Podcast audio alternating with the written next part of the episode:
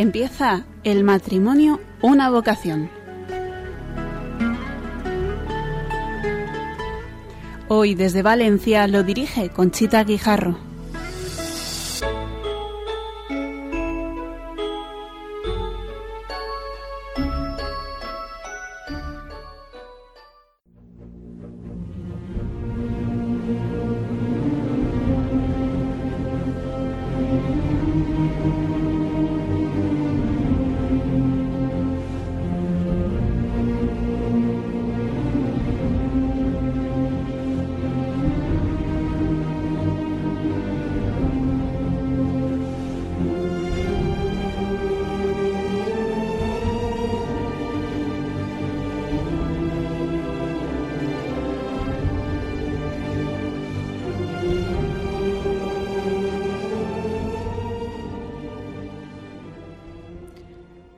Buenas noches, queridos oyentes de Radio María y seguidores del programa El matrimonio, una vocación.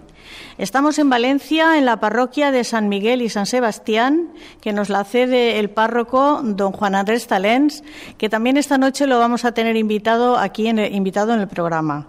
Hemos preparado un programa para usted que esperamos que les guste y iniciamos con el editorial de costumbre. En el año 2003, en el mes de marzo, se celebró en Valencia el primer Foro Internacional de la Mujer y realizamos un programa desde aquí para informar a todos los oyentes y seguidores del programa El matrimonio, una vocación. Les hablamos de los temas, las personalidades que intervinieron y aquel foro internacional llevaba por título Mujer, sé lo que eres. Este año se va a llevar a cabo los días 17, 18 y 19 de abril en la Casa de Ejercicios de San José en el Escorial y lleva por título Mujer responsable de la civilización de la vida y del amor. Organizado por FASTA.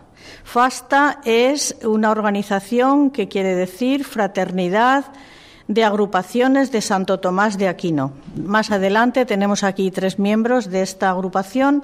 Nos explicarán y nos hablarán en qué consiste el espíritu de Fasta.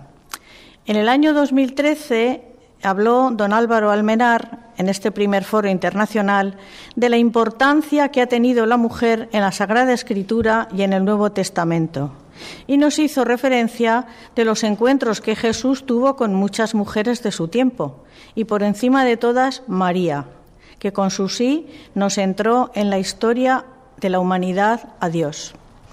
Destacar a nuestra Santa Teresa de Jesús, que acaba de celebrar el 500 aniversario de su nacimiento y de la que luego hablaremos un poco.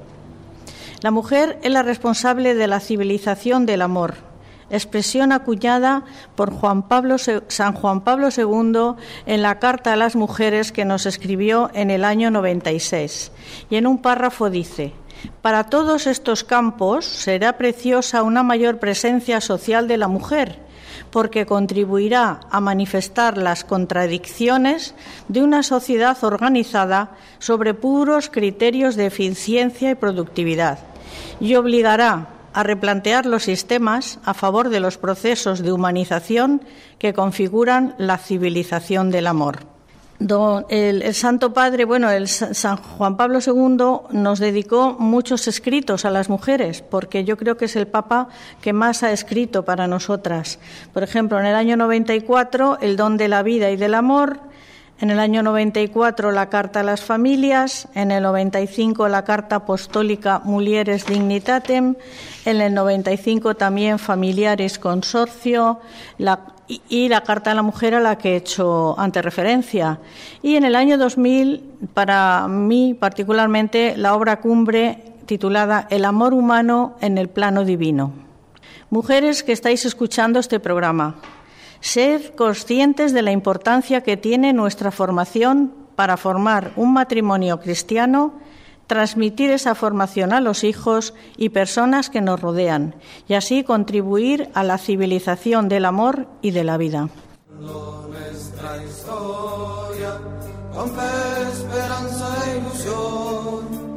Basta cruzar las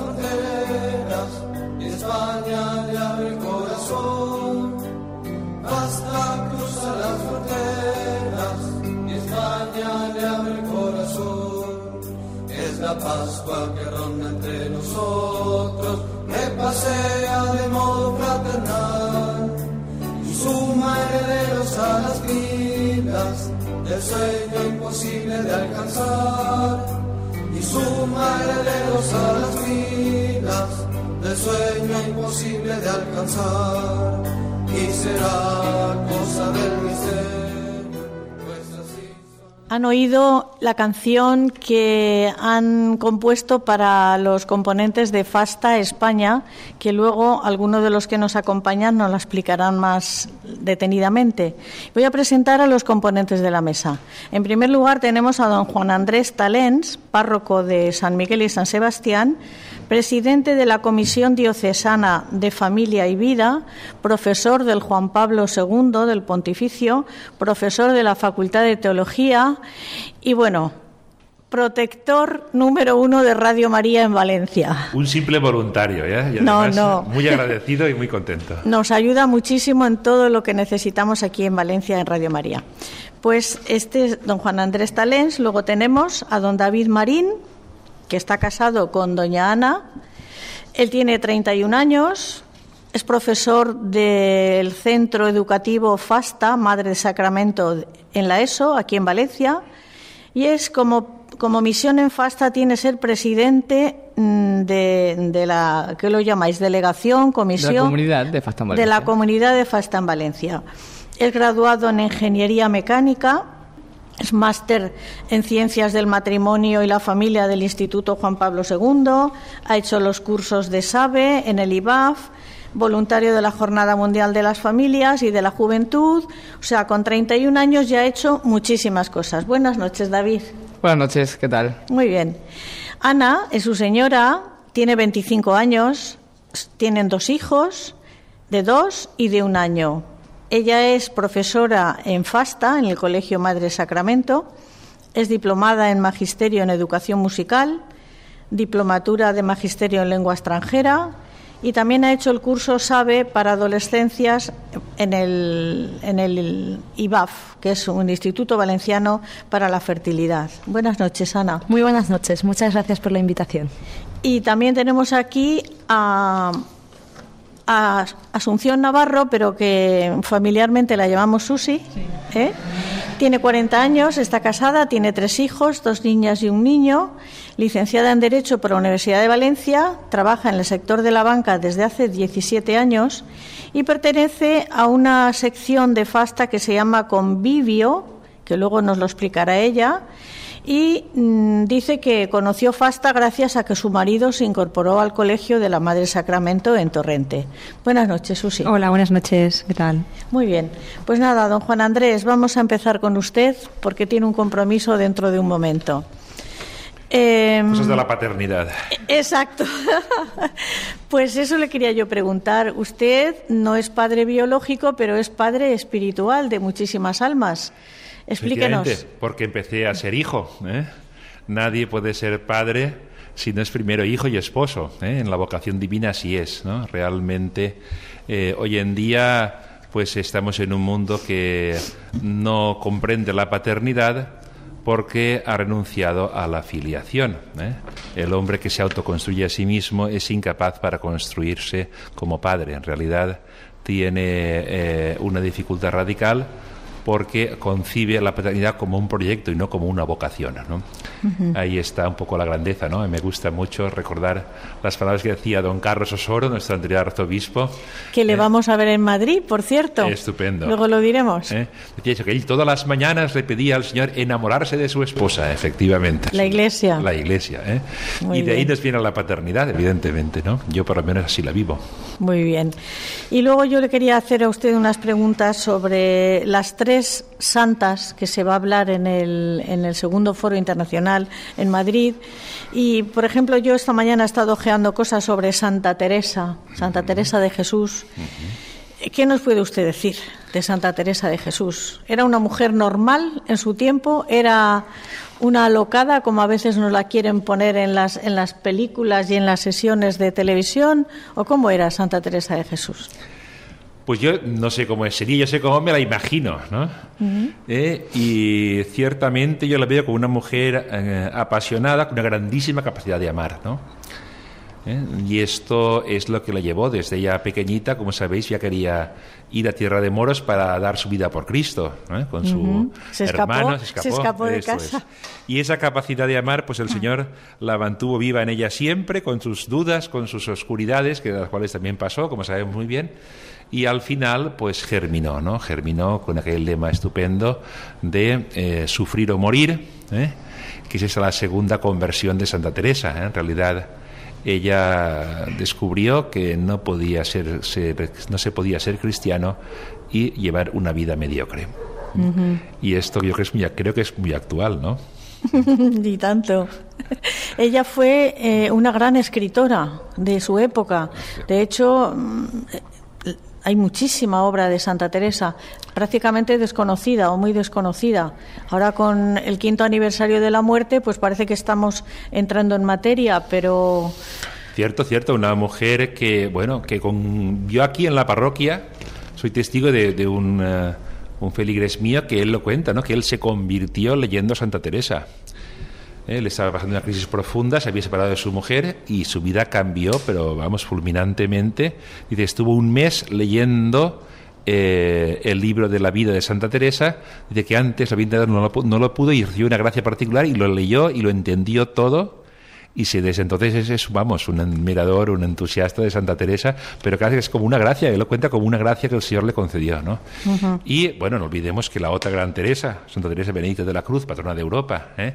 pues también se convirtió precisamente leyendo a Teresa de Jesús. ¿eh? efectivamente, ya San Juan, ya San Juan de la sí, Cruz sí, también. ¿eh? ¿Eh? Pero ahí, de algún modo, pasa el dedo de Dios, ¿no? Yo pienso que esto no lo podemos olvidar.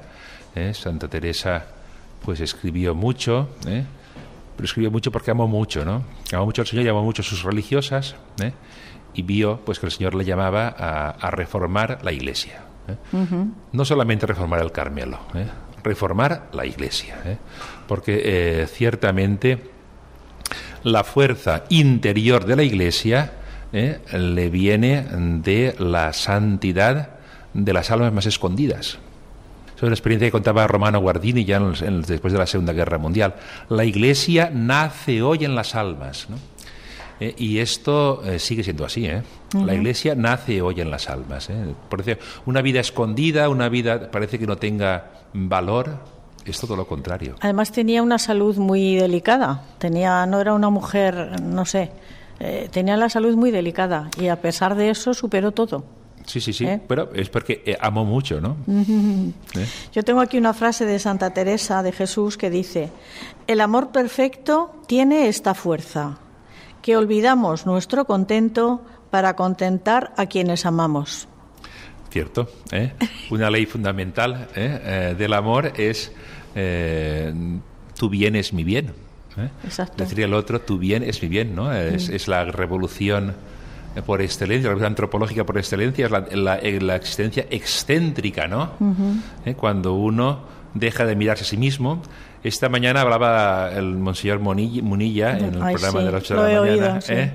Y precisamente hablaba de Santa Teresa y decía esto, ¿no? que él ha puesto en, en el Twitter del programa, ha puesto la frase, eh, bendito seas mi Señor, que me has librado de mí.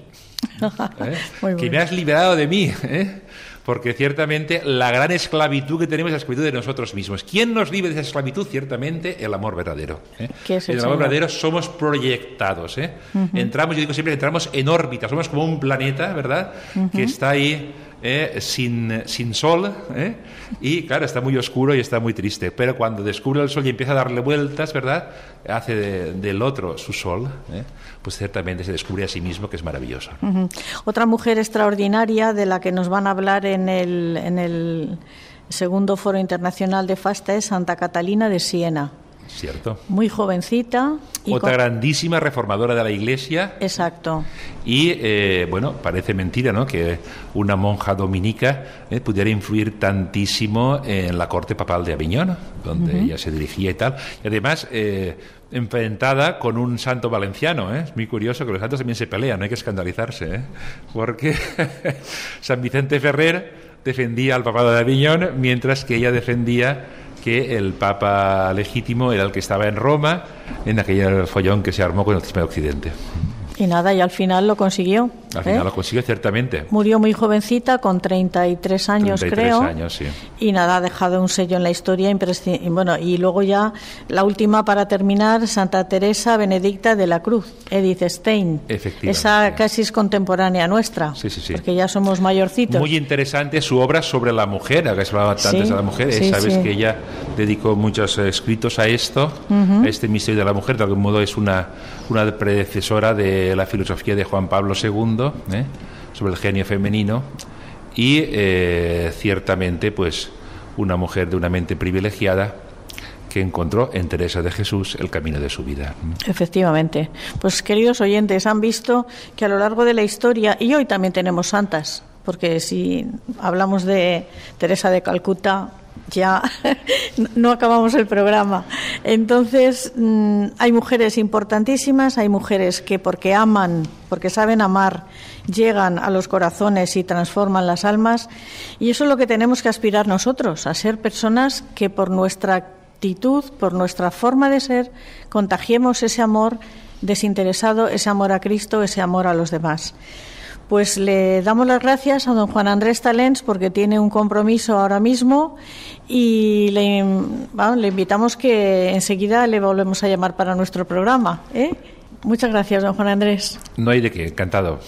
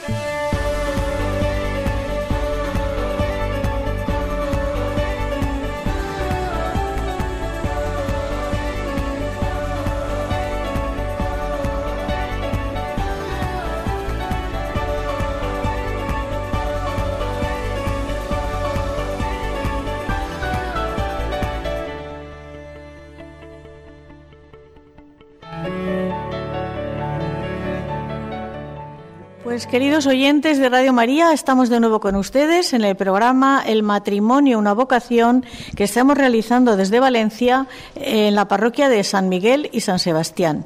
Vamos a entrar ya en materia y a explicarles el segundo foro internacional de la mujer que, como he dicho, se va a celebrar en el Escorial los días 17, 18 y 19 de abril y vamos a explicarles a nuestros oyentes lo que es FASTA. David, cuéntanos. ¿Qué es FASTA? ¿Quién la fundó? ¿Y desde cuándo estáis en Valencia? Buenas noches. Gracias, Conchita, por la invitación. Eh, bueno, ¿qué es FASTA? FASTA es la Fraternidad de Agrupaciones Santo Tomás de Aquino. Es una asociación internacional de fieles de derecho pontificio y, como bien dice el nombre, nuestro patrono es Santo Tomás de Aquino, que hace apenas dos meses celebrábamos su festividad con mucha alegría. Y la fundó el padre Aníbal Fosbury, un, dom- un dominico, un fray dominico, en el año 1962 en Argentina. Por eso FASTA, el crecimiento de FASTA y lo que el Espíritu Santo regala a FASTA es posconciliar. Podemos considerar que el, el movimiento de FASTA es un movimiento posconciliar y así crece dentro de la, de la Iglesia, ¿verdad? y, y bueno, FASTA eh, tiene eh, la, digamos, como es un momento pues conciliar, tiene su, su gran peso en, en los laicos, ¿verdad?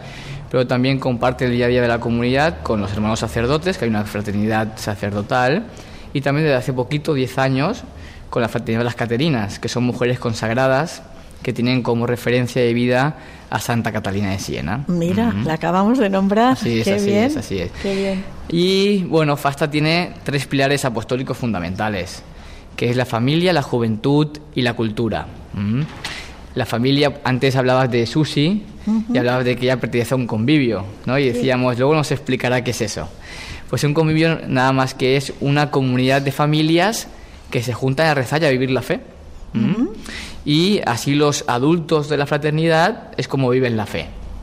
Posteriormente están los jóvenes, que los jóvenes lo que hacen es, como jóvenes, compartir eh, lo propio de un joven, hacer campamentos, irse de caminatas. eh, y hay una pedagogía muy sencilla pero muy bonita de que el joven le evangeliza al joven. ¿m? Porque el joven, normalmente a la edad adolescente, cuando son más pequeños, pues escucha mucho, mayor a un- mucho mejor a una persona cercana a él que no a un adulto, A un ¿verdad? adulto, sí. Y después, por último, pues la cultura, ¿no? Fasta quiere transmitir la cultura católica. ¿Y qué mejor sitio de hacerla en, en los colegios? Por eso Fasta tiene una red educativa de 21 colegios, una universidad. Por eso aquí en Valencia tenemos el Colegio Fastama de Sacramento, de cual nosotros, bueno, con mi mujer Ana somos eh, trabajadores de la misma. Y también Susi, el marido de Susi, también está trabajando allí, ¿no? Compañero de, de misión allí. Así que bueno, esto es un poquito, un poquito fasta y un poquito la historia que el Espíritu Santo nos regala para transmitir el Evangelio. Muy bien. ¿Eh? En, en el anterior foro que lo hicisteis aquí en Valencia, en Cullera, llamamos por teléfono a Argentina y hablamos con el fundador y fue una conversación es, bueno, extraordinaria. Les recomiendo a ustedes que si quieren oír el programa lo tienen colgado en la página de Fasta y lo pueden oír porque fue una entrevista de verdad entrañable. Bien, mm, vive todavía, Vive, ¿verdad? vive, sí, sí, sí, sí. pues que viva muchos años, porque hace mucho bien. Aparte es muy amigo del Papa Francisco. Exacto, nos lo contó, nos lo contó. Así así es. Bueno, pues ahora vamos a ir a Susi a preguntarle por qué organizáis estos foros de la mujer, Susi. Hola, buenas noches. Buenas noches. Pues mira, FASTA sostiene de manera especial a la mujer desde el año 1995 en sus verdaderos valores, los cuales fueron cuestionados en la lamentable conferencia de Pekín, organizada por la ONU, como todos sabemos, y por ello se pensó en organizar estos foros. En ellos se nos presenta una visión distinta de lo que es la mujer, de lo que es su dignidad, el perfil de la mujer es el que se muestra en la encíclica de San Juan Pablo II, de Mulieres Dignitatem, y ahí tenemos como modelo a María, eh, que vincula a una mujer pues dedicada a la familia, a la educación, a las virtudes, al amor, que pensamos que hoy en día es muy necesario que se conozca y, y que se divulgue. Y mm, cuéntanos, se va a celebrar, como he dicho yo, en el Escorial. Vamos a dar un poquito eh, el, índice o lo, que, lo que se va a tratar en el foro, para que se animen, sobre todo los que viven en Madrid, que tienen tan cerquita el Escorial. De Valencia vamos a ir muchas personas, pero los que están más cerquitas lo tienen más fácil. Sí, la verdad es que va a ser muy interesante. La conferencia inaugural está a cargo de Monseñor José Ignacio Munilla, obispo de San Sebastián. La clausura por Monseñor Carlos Osoro, el arzobispo de Madrid. Y los conferenciantes, pues la mayoría son miembros de, de las academias pontificias o son miembros consultores. O sea que el nivel intelectual que, que va de los ponentes va a ser increíble. Es muy alto, efectivamente. Es muy alto. Aparte se concentra en, en tres días y, y la verdad es que una oportunidad así no surge No, no. muy a menudo. Cada dos años. Hay que preparar ya años. el del 2017. Y se va a tratar, como hemos hablado con don Juan Andrés, santas fascinantes, modelos a imitar, Santa Catalina de Siena, Santa Teresa de Jesús y Edith Stein. Y luego a mí yo estoy deseando escuchar reencuentro con el valor de la maternidad. Muy porque conozco yo a Mónica López Barahona y sé que nos va a dejar, bueno, y la maternidad espiritual, que es- también es un tema que Sí, me gusta mucho. A cargo de la doctora Carmen Álvarez Alonso, que ya estuvo Sí, en sí, el primer en foro en primero, Cullera. exacto. Y nos quedamos, la verdad, con ganas de, de de más, verla, nos de quedamos más. con ganas de más. Pues vamos a dar entrada a Ana, que nos Ana, desde la vocación matrimonial, ¿crees que la mujer tiene que aportar más al matrimonio en la educación de los hijos, en la transmisión de la fe, en mantener siempre la ilusión del principio, más que el hombre, ¿tú crees? Pues bien, creo que el matrimonio es un complemento. Ni, ni, el hombre aporta más, ni la mujer aporta más, sino que cada uno aporta lo que tiene, sus virtudes, sus características propias, o bien del hombre o bien de la mujer. Y eso hace que cada hijo se, nutra, se nutra de su padre y de su madre, igual que en la fe.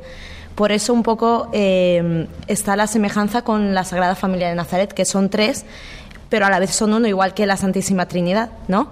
Y hablabas de la ilusión, pues bien, la ilusión es muy importante. Es necesario que los esposos sigan teniendo esa ilusión del principio, pero para eso se necesitan unos espacios. Eh, como experiencia nuestra en el matrimonio, nosotros cada X tiempo pues o bien nos vamos a cenar solo o hacemos una pequeña salida para poder consolidando ese amor, porque cuando tienes hijos pequeños, mm, en la mayoría de las veces no puedes hablar correctamente con tu marido, entonces es muy necesario tener esos espacios. Sí, y además si encima trabajas, pues ya me dirás cuando sacas tiempo. Está muy bien eso de un fin de semana cada 15 días, un mes, no sé, escaparse, aunque sea, como decían unos, unos voluntarios de Radio María, aunque sea comerte una hamburguesa, pero mirarte a la cara y poder hablar. ¿eh? Muy bien, porque es que eh, al entrar la mujer en la universidad y en el mundo laboral, le resta tiempo a la mujer para hacer sus funciones de madre y de esposa, ¿no? Sí, mira, ahí sinceramente voy a responder desde mi experiencia. Como has dicho antes, soy mamá de dos hijos pequeñitos y además eh, soy maestra. Entonces, eh, yo creo que ayuda mucho a ver eh, tu trabajo como una misión. Tus hijos también aprenden de ello. Creo que en cada puesto de trabajo tienes que ver la misión que tiene ese trabajo, cómo, cómo, qué es lo que aportas a la sociedad o, o cómo puedes evangelizar desde ese lugar. ¿no? Cuando le pregunto a mi hija mayor que de momento es la única que habla, qué tal ha ido el cole, eh, pues yo también le cuento cómo ha ido mi día, qué he hecho, qué he hecho en el trabajo, de manera que no es algo separado mi, mi vida laboral de su vida, sino que indirectamente les estoy, les estoy haciendo participar de esa vida laboral en la que yo estoy insertada. Y evidentemente le, le resta tiempo como madre y como esposa, pero lo puedes enfocar de muchas maneras y creo que cuando tus hijos te ven feliz yendo a trabajar, algo que en un futuro también tendrán que hacer ellos, pues también les estás dando un ejemplo y pueden aprender de ello. La verdad que sí. Y hay un, aún hay un tema muy importante, lo que tú has dicho, que te vean feliz que vas a trabajar. Y feliz cuando vienes de trabajar, que no lo tomen como un castigo. Como a lo mejor ellos ir al colegio no les apetece, pero si a ti te ven ir contenta al trabajo y que vienes contenta, cansada, pero contenta, pues eso es una transmisión muy buena para los hijos. Ahora me voy a meter un poco con David. David. Muy bien, muy bien. Estoy preparado. la familia es la primera cédula de la sociedad, fundada en un matrimonio. ¿Crees que se está desvirtuando el amor del matrimonio para acabar con la familia? Realmente creo que sí. Es decir, eh, realmente creo que la familia está siendo fuertemente atacada, ¿no? Desde sus fundamentos de la persona antropológicamente lo primero, después todo se desvirtúa. Por tanto, y también el matrimonio está siendo desvirtuado. Y yo pensando un poquito en estas cosas, pues pensaba en nuestros jóvenes realmente, jóvenes que estamos formando y, que escuchan palabra compromiso o palabra sufrimiento, pero sin sufrimiento, sin el más dolor, sin llorar, sin el sufrimiento de querer hacer algo que uno no, no le apetece hacer o una voluntad, la voluntad que tiene que poner para ponerse a estudiar, por ejemplo, un, un niño. Es decir, eh, esos modelos que vemos por los medios de comunicación, por las televisiones, que justamente son todo lo contrario. Nada cuesta nada, no hay compromiso, digo que sí, pero en el momento digo que no. Entonces todo eso en el fondo hace que los niños, los jóvenes, no, no sepan adquirir un compromiso, luego no sepan luchar por ese compromiso. Así que yo pienso que desde bien pequeños ya de alguna forma les estamos diciendo, total, el compromiso es banal, eh, hoy di que sí, mañana di que no, no pasa nada. Usar y tirar. efectivamente. Y aquí no pasa nada. Y, tanto el matrimonio como las cosas del día a día, ¿no? Y esto creo que es importante. Y estos modelos que, que vemos, que todo es relativo, todos estos modelos que, que son tan cambiantes, no hacen bien a los jóvenes. Y luego, claro, les cuesta ponerse frente a alguien y decirle, sí, para toda la vida, y asumo que eso es un compromiso, y sí, asumo que me va a costar, y hay momentos que voy a sufrir, y hay momentos que me voy a enfadar, pero cuesta. Y cuando uno tiene esa praxis, pues eh, nos encontramos como en la situación que nos encontramos. ¿no? Por eso la familia pienso que ciertamente está atacada en los fundamentos de la sociedad y sobre todo en la formación de los jóvenes, que esto acusa mucho.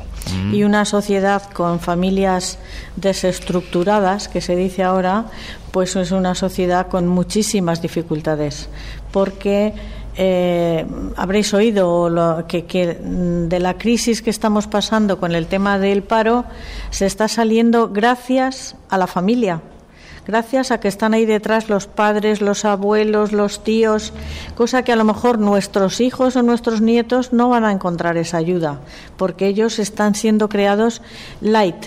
Tenemos una juventud light, sin azúcar, sin sal, sin valores que es lo principal, sin virtudes. A mí me gusta más decir virtudes que valores. Entonces, claro, si no les enseñamos, como tú has dicho, la generosidad, el compromiso, eh, la abnegación, el sufrimiento, el valorar, sacrificarse, pues mm, no llegará un momento que dice yo, comprometerme en el matrimonio, ¿para qué?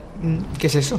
Y no se dan cuenta que, mm, bueno, no entremos en ese tema, pero vamos a hablar en lo positivo, que es muy bonito llegar como mi marido y yo 46 años de matrimonio, de feliz matrimonio, con nuestras sombras, como ha dicho don Juan Andrés, pero es muy bonito. ¿eh? Y, que bueno, la familia se, se conserva y se, se, funda a través de eso, del compromiso. ¿eh? Muy bien. Ana, ¿qué me dices de San Juan Pablo II?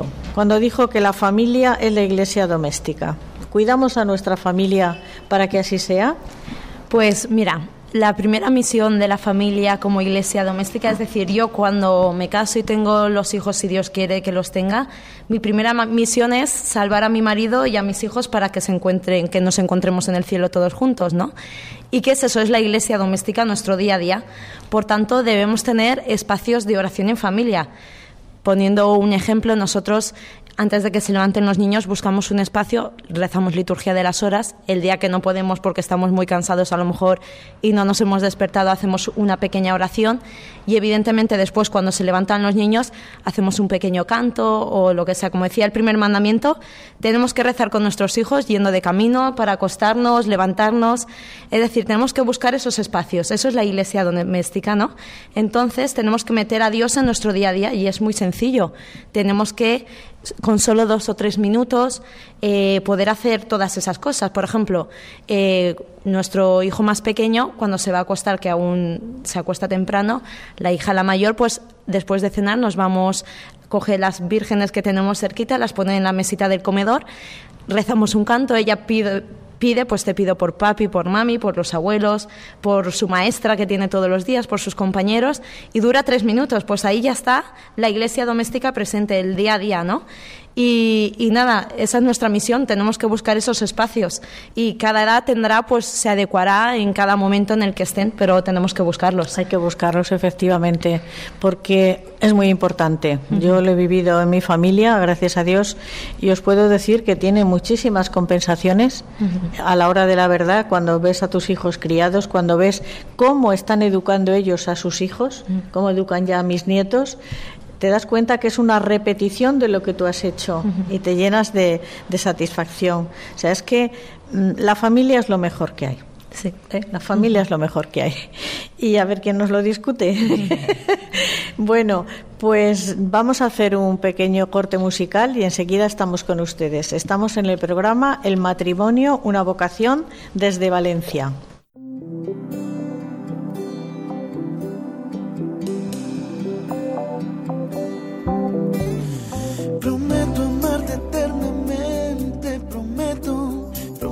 Serte fiel hasta la muerte y prometo siempre estar junto a ti, arreglando días y noches para verte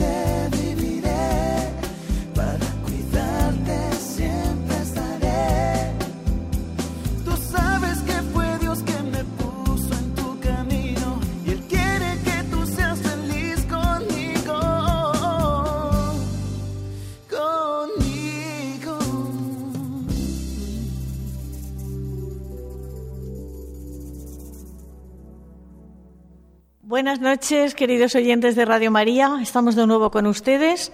Si quieren hacer alguna pregunta a los invitados de esta noche, la pueden hacer a través del correo electrónico el matrimonio una vocación 2 con número arroba radiomaria.es. Repito, el matrimonio una vocación 2 arroba radiomaria.es. Y voy a preguntarle a Susi, ¿solo se organizan eh, estos eventos de estos foros de la mujer en España, Susi? No, eh, en España se celebró el primero en el año 2013, aquí en Valencia, en Cullera concretamente, pero FASTA tiene una experiencia ya de 18 foros que se han realizado en Argentina y Perú. Esta experiencia es la que nos permite ahora asumir este desafío aquí en España y confiar en que la providencia nos bendecirá nuevamente. De hecho, este segundo foro aquí en Madrid está teniendo una expectación increíble. Hay mucha gente interesada, y, de hecho está abierto a todo, a hombres y mujeres, desde los 16 años hasta los 99, por decir algo. Muy bien, ahí estoy yo, yo estoy incluida en esa edad. Muy bien. Oye, ¿y qué le dices a nuestros oyentes? ¿Por qué habéis elegido este título? Mujer responsable de la civilización del amor y de la vida. Pues sí, mira, este título eh, lo hemos elegido un poco porque la mujer es, es la piedra angular de nuestra sociedad de nuestros hogares, de nuestras familias. La mujer hace una aportación a la estabilidad de la familia, del mundo laboral, la sociedad, del bien común. Los temas que se van a desarrollar en el foro giran en torno a esta idea de mujer, de, mujer fuerte en virtudes, de mujer fuerte en la fe, de mujer dedicada a llevar adelante sus propósitos. La mujer como madre también. Hay una charla dedicada al reencuentro con, el valor de la maternidad, que lo has comentado tú antes, Concha, con la doctora Mónica López Barahona. Luego lo que es el foro tiene dos paneles, uno dedicado a charlas sobre santas fascinantes, que lo ha comentado también don Juan Talens, y, hablaremos, pues eso, Santa Catalina de Siena, Santa Teresa de Jesús, Santa Teresa Benedicta de la Cruz, y luego tiene otro panel que está dedicado a temas más prácticos. Se hablarán temas de, interés para la mujer, del día a día. Ahí contaremos con Mar Sánchez Marchori, que ya estuvo también en el primer foro, y nos hablará de la conciliación familiar y laboral, mujer y familia. valenciana, valenciana, y valenciana, valenciana y amiga. Sí, sí, sí, sí. Y, luego también tenemos una, una, charla un poquito también para los hombres. ¿eh? El, don, el señor Joaquín Diral Estevez que es miembro de la Pontificia Academia para la Vida, nos hablará de ellos también quieren querer que también nos interesa. Ya lo creo. Lo que pasa es que, eh, así como dicen que los hombres nunca lloran, a veces los hombres no quieren demostrar sus sentimientos. Exacto, y se hacen los fuertes y los duros, pero ellos también, también tienen su corazón. Estoy convencida que sí, que ellos también quieren querer, querer. Ana, ¿cómo conciliar esta nueva etapa de trabajadora y de madre? Pues bien, esta conciliación se hace con mucho sacrificio, pero sobre todo mucho amor. Mi trabajo en, en, concreto hace que me tenga que llevar pues mucho trabajo a casa, igual que el de mi marido.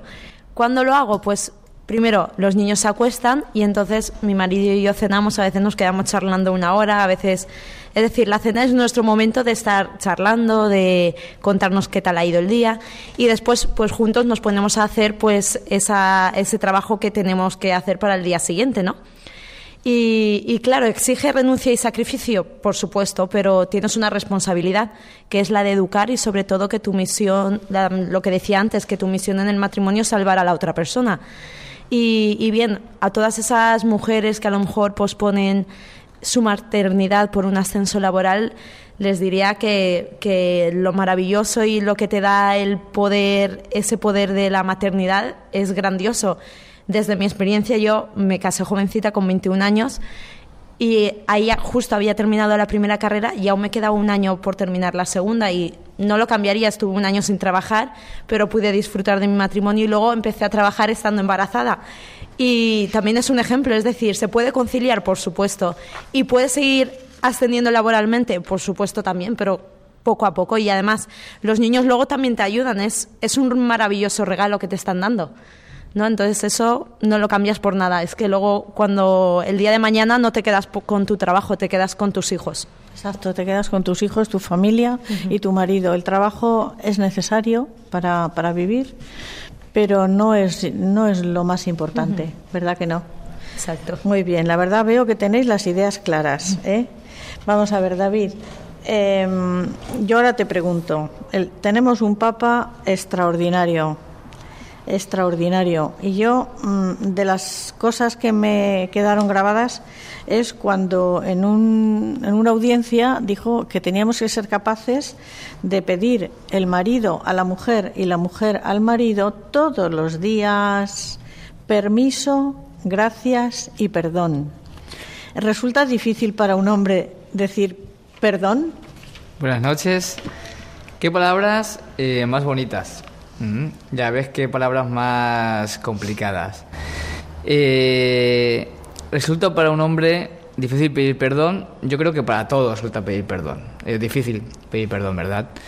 Eh, yo creo que estas palabras de alguna forma resumen el encuentro conyugal del día a día del matrimonio. Es decir, eh, el permiso de aceptar al otro como es y de quererlo como es y de saber que lo has elegido con lo bueno y con lo malo y que así habrá días que te enfades, días que no te enfades, días que la quieras más, que días que, que sientas eh, mayor querer estar con ella o lo que fuera, pero es maravilloso el, el poder acompañar, el poder estar con y aceptando a esa persona.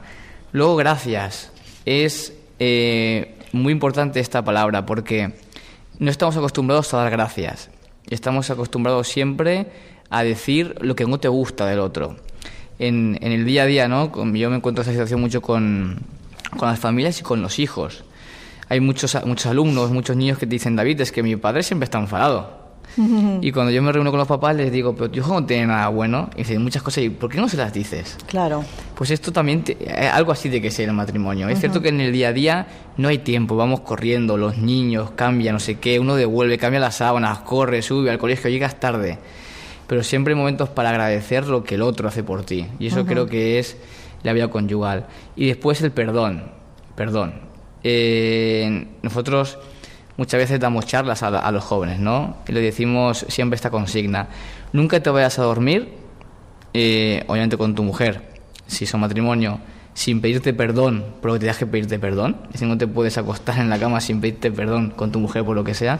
Y si tienes el novio o la novia, estás preparando, pa- eh, preparándote para un futuro matrimonio, lo mismo. No te puedes ir a dormir teniendo en- en tu corazón dolor por una falta de perdón. Así que estas tres palabras, ¿no? Permiso, eh, Gracias. y perdón, y perdón. la verdad que resumen en el día a día esa comunicación y ese amor de la vida conyugal. Yo oí una vez a, a una psicóloga que cuando una persona o un niño o un hijo hace una cosa mal, hay que explicársela una vez. Una vez. Y cuando hace una buena, hay que comentarla diez veces, porque eso le crece a él la autoestima y se da cuenta que sus padres o su profesor o la persona que lo está educando le valora. Y al revés, hacemos todo lo contrario. Así es, así Hacen es. cosas buenas y no les decimos nada.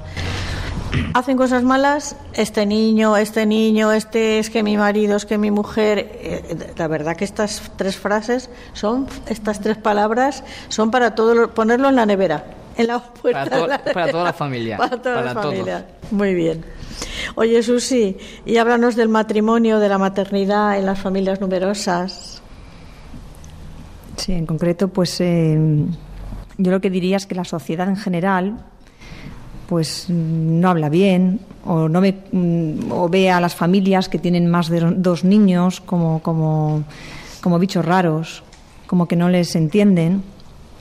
Y, y desde aquí lo que nos gustaría reivindicar un poco es eh, pues aceptar o como nosotros hacemos, pues aceptar la voluntad de Dios en cuanto a los hijos, eh, tengamos o no tengamos, tengamos siete, tengamos tres, tengamos uno y, y nada, pues teniendo en cuenta también la, la paternidad responsable, aceptarlos y, y criarlos conforme vengan. Y pensar que es un don que Dios te da y que cada hijo es irrepetible. Cada uno tiene su sello, cada uno tiene su alma eh, que le, que le infunde Dios en el momento de ser concebido y que tenemos que quererle como es, sea esté enfermo, sea rubio, sea moreno, sea desobediente, sea cariñoso, como sea, lo tenemos que aceptar como sea. No como queramos que sea. Exacto, sea. exacto. El fin de semana pasado, el, el sábado y domingo de Ramos, se ha celebrado en Valencia aquí el Congreso Nacional de Familias Numerosas y ha sido un verdadero éxito. Yo animo desde aquí a todas las familias numerosas porque un santo, un santo reciente, San José María, escriba de Balaguer, decía, Dios no se deja ganar en generosidad. Cuando tú eres generoso con Él, Él se vuelca contigo y es mucho más generoso de lo que tú pensabas. Y oye, David, vamos a ver, ¿somos capaces de valorar la maternidad y la paternidad responsable? Y hay veces que nos cuesta valorar esto, ¿cierto? Es decir, no, muchas veces no entendemos lo que decía Susi, el que una familia, por gracia de Dios, por el don recibido, pueda tener más, pueda tener menos hijos, los que Dios quiera, ¿no? Y eso mucho, muchas veces nos cuesta, inclusive creo que dentro de la propia Iglesia nos cuesta ver este concepto de paternidad responsable como un regalo y un don de Dios y un acto prudente también de los papás y de la familia en discernir que es lo mejor para ella. Pero viendo y observando y palpando la sociedad del mundo de hoy, eh, también sería buena una pregunta, ¿no? Es, ¿somos capaces de valorar la paternidad, ese don que tú decías, Conchita, en una cultura de la muerte que estamos eh, inmersos, ¿no? Cómo hay familias que Dios les regala ese don y en cambio lo desaprovechan. Y cómo hay familias que no tienen ese don y se lo ven locos para de alguna forma eh, poder tener un hijo. Entonces, de alguna forma, pues somos egoístas porque al final queremos siempre nuestro bien, es ese resumen, ¿no? Y al querer nuestro bien nos olvidamos de los regalos, de las imperfecciones que tenemos, así que la paternidad en general es un don que está poco reconocido. Eh, ¿Por qué me voy a molestar? ¿Por qué me voy a incordiar? Yo quiero dormir, yo quiero tener mis comodidades, un hijo me va a estorbar. ¿No? Eso, eso es lo que mm, el vocabulario que se ha extendido, eh, la, la manipulación del lenguaje, que digo yo, que nos han hecho o han extendido y han hecho corriente lo anormal. Así es. Porque lo normal es que te cases, que tengas hijos, uno, dos, tres, siete, los que Dios quiera o los que el matrimonio decida, pero lo anormal es que te digan, no, yo me caso, pero no voy a tener hijos. Dices, pero bueno, estás faltando, sobre todo si te has casado con un sacramento a través de la Iglesia Católica. Si te has casado solamente con un contrato civil, allá tú. Pero matrimonios que se casan canónicamente y que te digan que no, que no van a tener hijos porque eso, lo que tú dices, quiero dormir, quiero viajar, quiero tener el último coche, quiero... Egoísmo total, egoísmo total. Eso no se puede concebir, es muy difícil concebirlo así. Por eso el don pues se deja de ser un don. Sí, claro. Es algo que me estorba, no es un regalo, me estorba y lo quiero eliminar, ¿no? Exacto. Muy bien, pues queridos oyentes de Radio María, mm, hemos terminado, estamos llegando al final del programa. Yo quiero dar las gracias a... Ah, muy bien, Susi, facilita, me está diciendo, vamos a facilitar la página web para el que se quiera suscribir o preguntar información. Yo quería comentar pues, que las inscripciones para el foro, eh, primero animar a todos a participar. Va a ser muy interesante, nos va a enriquecer muchísimo y las inscripciones se pueden realizar en foro de la mujer fasta.es. Tenéis también información en foro de la mujer 2015.com y, y nada, simplemente eso, lo repito, foro de la mujer fasta.es y la información en foro de la mujer 2015.com. ¿eh? Esperamos veros allí en Madrid. Sí, yo estoy apuntada desde hace ya mes y medio, lo menos. y llevo a tres amigas, o sea que estoy muy contenta. Pues nada, queridos oyentes de Radio María, nos despedimos esta noche de estar aquí con ustedes. Le agradecemos a Susi, muchas gracias. Igualmente. David y Ana, muchísimas gracias. Un matrimonio extraordinario. Muchas gracias. Se les ve la felicidad, les sale por los poros de la piel. a Ramón, que es nuestro querido técnico de sonido. Y antes de dejarles con nuestros compañeros de informativos, vamos a rezar una oración a la Virgen María, a nuestra Madre, Reina y Señora de esta casa.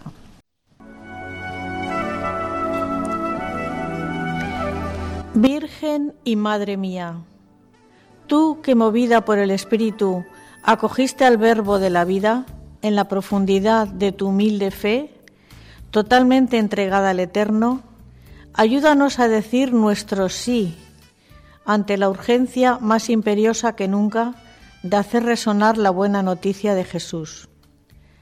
Estrella de la nueva evangelización, ayúdanos a resplandecer en el testimonio de la comunión, del servicio, de la fe ardiente y generosa, de la justicia y del amor a los pobres, para que la alegría del Evangelio llegue hasta los confines de la tierra y ninguna periferia se prive de su luz.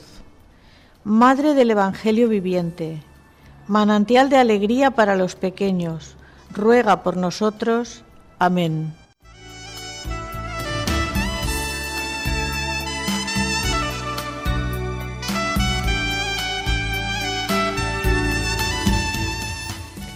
Buenas noches, queridos oyentes. Hasta el 4 de mayo, que será nuestro próximo programa y que vamos a tratar un tema muy interesante sobre el retraso de la maternidad por motivos laborales.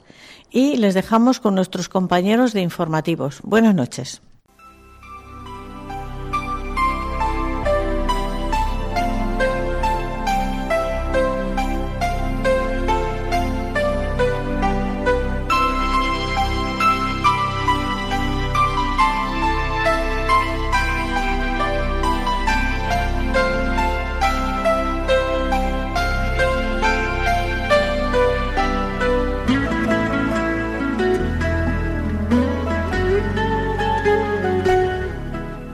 Han escuchado El matrimonio, una vocación.